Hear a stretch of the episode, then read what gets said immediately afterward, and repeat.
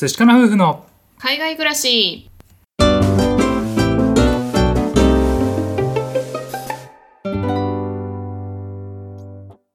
こんにちは。寿司かな夫婦のカンナです。あつしです。このチャンネルでは私たち夫婦のこと海外生活のことについて2人で配信しています。はいいつも聞いてくださってありがとうございます。ありがとうございます今日はですね私たち個人の話にはなるんですけれども夫婦のお話です、はい。はい。私たち結婚10年を迎えました。わあ10周年。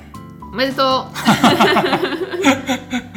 振り返ってみると10年って私は結構あっという間だなって感じたんだけどどそうだね。結構あっという間だね確かに、うん。まあ、結婚はね決めたのもさオーストラリアに行こうって決めてからだったからう、うん。なんかそっからは本当にバタバタというかさそうだね、うん。もうほとんどこの10年のうち私たちオーストラリアで過ごしていて、うん。結婚してから1年ぐらいね準備期間を設けて日本で住んでいてう、ん。でその後オーストラリアに移住したんですけれども、うん。まあ、9年ぐらいねほとんどはオーストラリアで過ごしてました。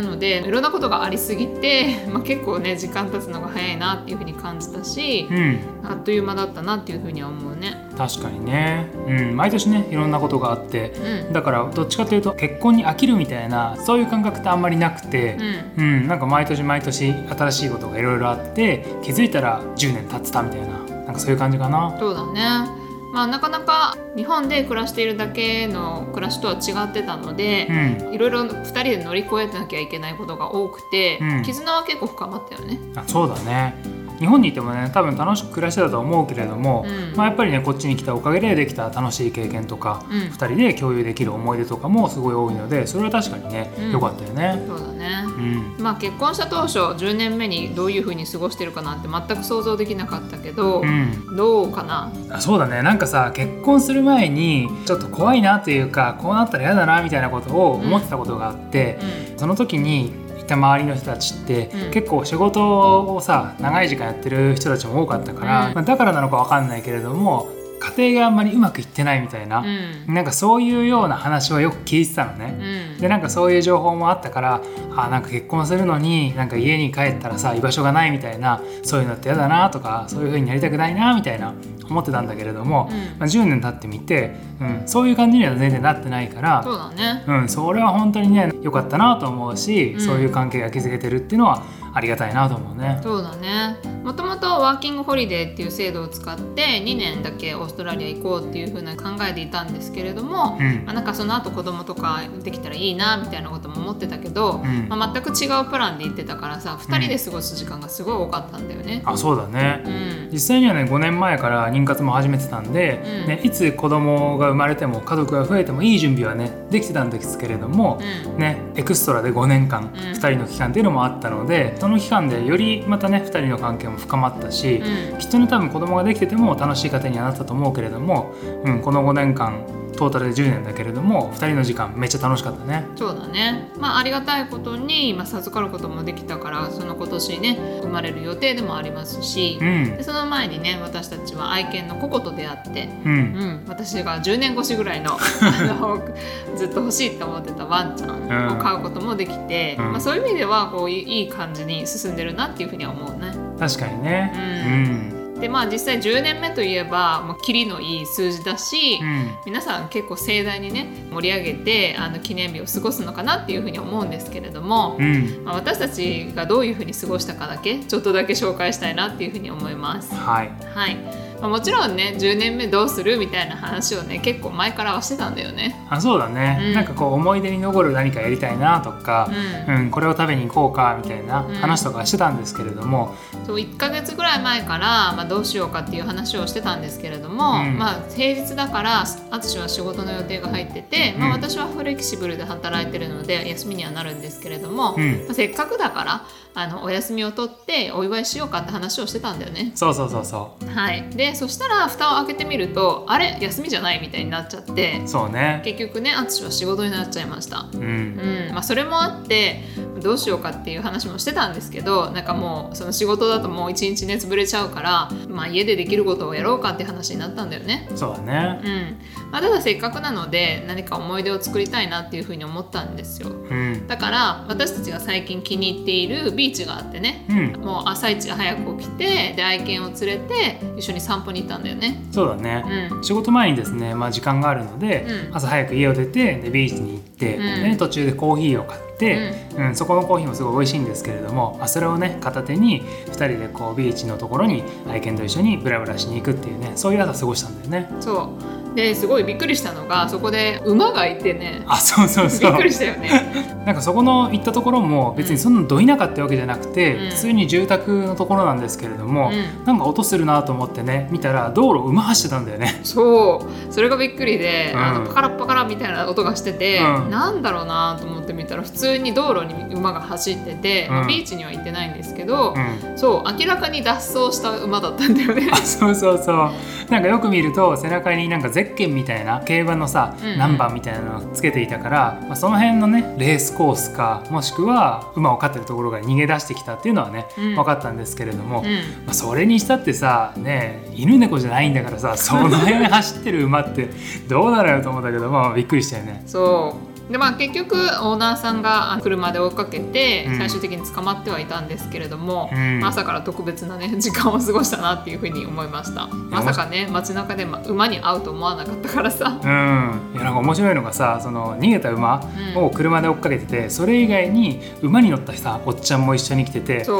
はっはっみたいな感じでさ でこっち来いこっち来いみたいな感じで呼んでてなんか 面白いもん見たらって感じだったそう。だね、うん。でまあその日のスタートはすごいいい感じにビーチに行ってうん。散歩して、うん。馬に出会って、そう。ん、いいスタートを切れたんですけれども、まあ、うんその後はね淳は仕事をしてで私はちょっと日中ゆっくりしたりとか過ごしていました。う、うん。でねたまたま妊娠の検診が入っていて、うん。まあ病院行かなきゃいけないっていうのが午後にあって、まあ、それでね行ったんですけれども、まあ、予約も3時ぐらいだったし、うん。まあ、夕方には戻ってこれるだろうって思って、うん。夜は私たちせっかくなのでお家でゆっくりと美味しいなんかシーフードを食べようって言って、うん。あのいろいろ買い込んでね準備をしてたんですよ。でそれで検診に行ってくるねっていう話をしたんですけれども、うん。すごいねびっくりしたことがあってう、ん。たまたまちょっと私が一つ引っかかってしまって、うん。結局何が起こったかっていうと私病院に5時間以上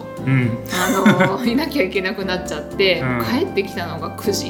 うん。夜の9時だったんだよね。そこれ予想外でもう私的にはもう30分ぐらいであのお医者さんと話して帰ってこれると思ってて、うん。まあ、4時ぐらいだったらもう余裕で準備し始めて淳が仕事終わったらじゃあまあご飯作り始めてじゃあ夜に美味しいの食べようと思ってたんだよね。うそうなんだようね。ん。ね、なんかそういうつもりでさじゃあ僕も仕事早めに切り上げようと思って、うん。ね、それでまあ仕事頑張って、ん。うん。で、まあ、カンナをね待ってたんですけれど待てても待っててもね全然帰ってこなくてさ。そう。そう。で連絡したらなんかこうちょっと引っかかっちゃったっつって、うん。それでなんか検査やるからもうちょっと時間かかるって言ってね、うん。うん。だけど、まあ、そんなにはかかんないだろうとさすがにね。私もねそううん思って、まあ、うん。検査は必要だって言われたからするけど担当してくれたお医者さんとか看護師さんとかに「今日はどう過ごしたの?」って聞かれたから今日は実は10周年記念で、うん。いう話をして「あもうそれだったら早く帰んなきゃね」っていうふうに言ってて、うん。うん頑張ってサポートしてさっさと終わらせるようにするからねって言ってくれてたからさ、うん。うん、じゃあまあ遅くて5時ぐらいには終わるかなみたいなふうに思ってたら、う全然終わんなくてね。それどういう状況だったら本当に。まあ、いろんな検査をしなきゃいけなくて、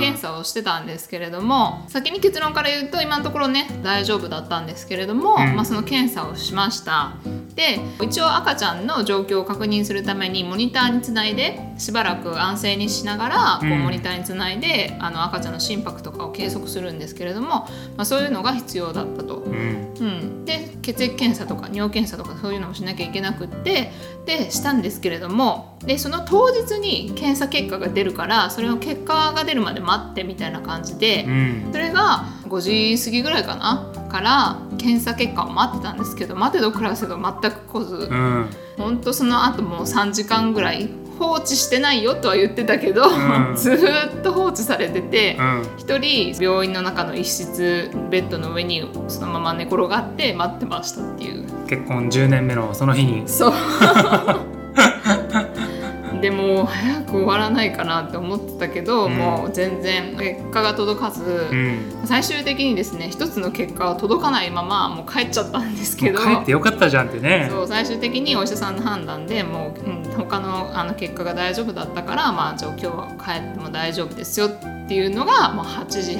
半前ぐらい。でねもう結局お互いくたくたじゃん、そんな時間に帰ってくるって思ってなかったから、うん。うん、あ終わった 予約終わったと思いながら帰って。うん。でねまあその時に淳は一応ねもう夜ご飯を準備してくれてね その後食べたんですけれどももう食べたら食べたで疲れて寝ちゃったみたいなね。ねあの皆さんからしたらえまだ9時でしょって思うかもしれないんですけど、うん。僕ら大体9時台に寝てるんですよ、そうだね、うん。だからもう本当にね就寝の時間になってあの2人ともくたくたになって、うん。でまあご飯まだだしじゃあ食べるか みたいなさ そういうテンションだったらね。そう。そうだから結果結婚10周年を迎えたんですけれどもまたハプニングがあって。う、んで去年もね振り返ってみたんだよね。私たちラジオ1年以上続けているのでまた去年の同じ時期にラジオを撮っていて、うん。がたまたま振り返って聞いてたんだよね。そう。で去年のねあの結婚9周年の日何してたかっていうと、2回目の体外受精の結果をね受け取った日で、うん。その日はあの残念ながら妊娠に至らなかったっていう話をねしてたんですけれども、うん。その時も本当だったら美味しいもの食べるはずだったのにね、あんまりにもあの2人の気分が落ちすぎて、うん結果フィッシュチップスを焼き食いしたっていうそういうラジオだったのね。なんかよく考えるとあんまりついてないなみたいな話をねしてました。うん。はい、なのでまあ今回もせっかくなので、まあ、記録と記憶を残すためにうん。このラジオを撮らせていただいたんですけれども、うん。まあ無事にね夫婦仲良く10周年を迎えられたっていうことで、うん。うん、それはすごく良かったなっていうふうに思います。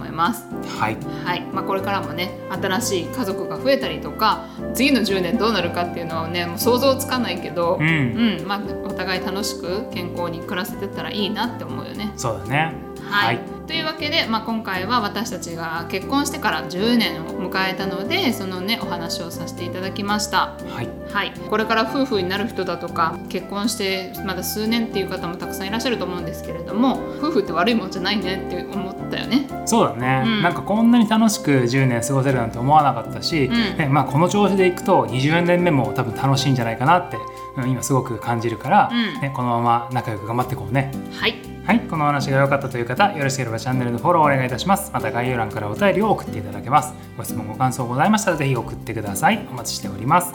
はい、では最後まで聞いてくださってありがとうございました。また次回お会いしましょう。明日はあれかな？寿司かな？バイバイ